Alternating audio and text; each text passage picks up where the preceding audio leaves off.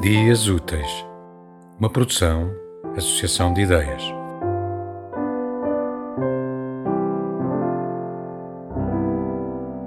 Como se fôssemos pássaros.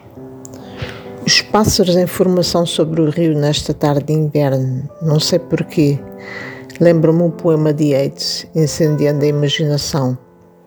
A ponte que se divisa na névoa do dia, não sei porquê, evoca-me um certo adágio lentíssimo, e não sei como memória e evocação cruzam-se no poema, enquanto contemplo do alto a vida da cidade.